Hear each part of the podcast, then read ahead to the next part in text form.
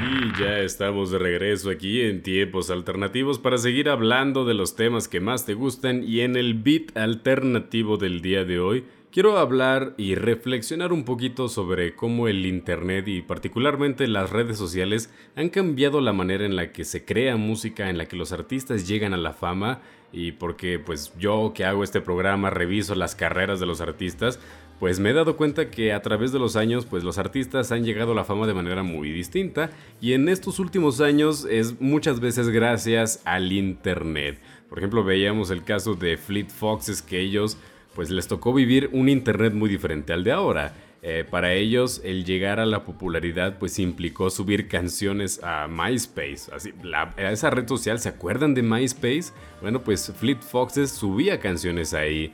Eh, por ejemplo, Metronomy eh, de esta banda que hablamos la semana pasada, ellos eh, publicaron canciones en su página de Facebook. O sea, algo que no se hace hoy en día, pero ellos eh, distribuían su música a través de Facebook. otras cosas que de repente uno pues a lo mejor no considera o ya no es tan común, pero artistas por ejemplo como Billie Eilish o, los mismos eh, artistas como Bad Bad Not Good, pues ellos distribuían su música originalmente por estas aplicaciones que se llamaban Bandcamp, que era precisamente para artistas pues indies, estos artistas que apenas están empezando y que terminaban haciéndose muy populares por estas plataformas.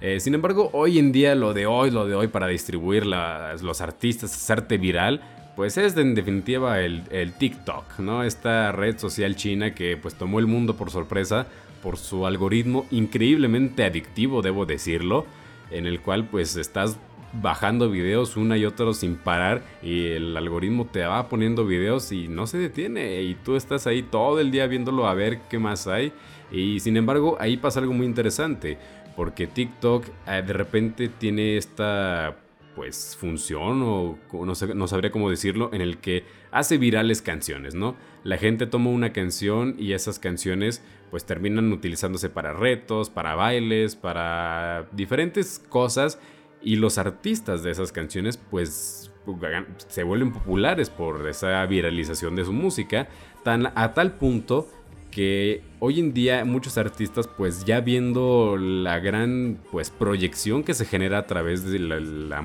de TikTok y de todo esto, muchos artistas están invirtiendo en pues community managers que les ayuden a hacerse populares en TikToks. miren, ahí les va una historia que me pareció muy interesante.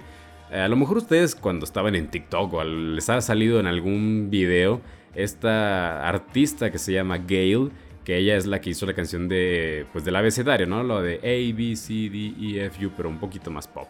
Eh, bueno, pues ella resulta que escribió esa canción especialmente para TikTok. Ella quería hacerse viral ahí y pues le pidió a su asesora de imagen que dijera, pues, ¿qué hago? ¿Qué canción se va a hacer popular? Y algo así bien simple, le dijo, haz una canción del abecedario. Así de sencillo y verás cómo se hace popular y pues que se hizo popular.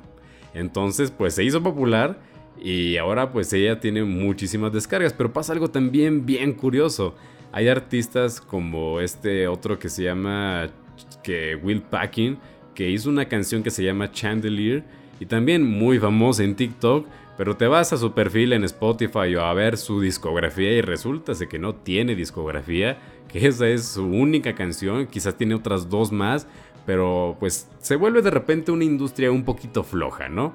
En la que ya no hay álbumes musicales, en las que no se preocupan por crear verdaderamente música y su interés principal pues es la viralización. No, pero bueno, pues quién soy yo para decirlo y ustedes para escucharlo. Mi nombre es Iván Cuevas y nos estaremos escuchando la próxima semana en punto de las 11 de la mañana aquí en Antena 102.5. Recuerden que este y otros programas lo podrán escuchar en todas las plataformas de Spotify, Anchor y demás de podcast.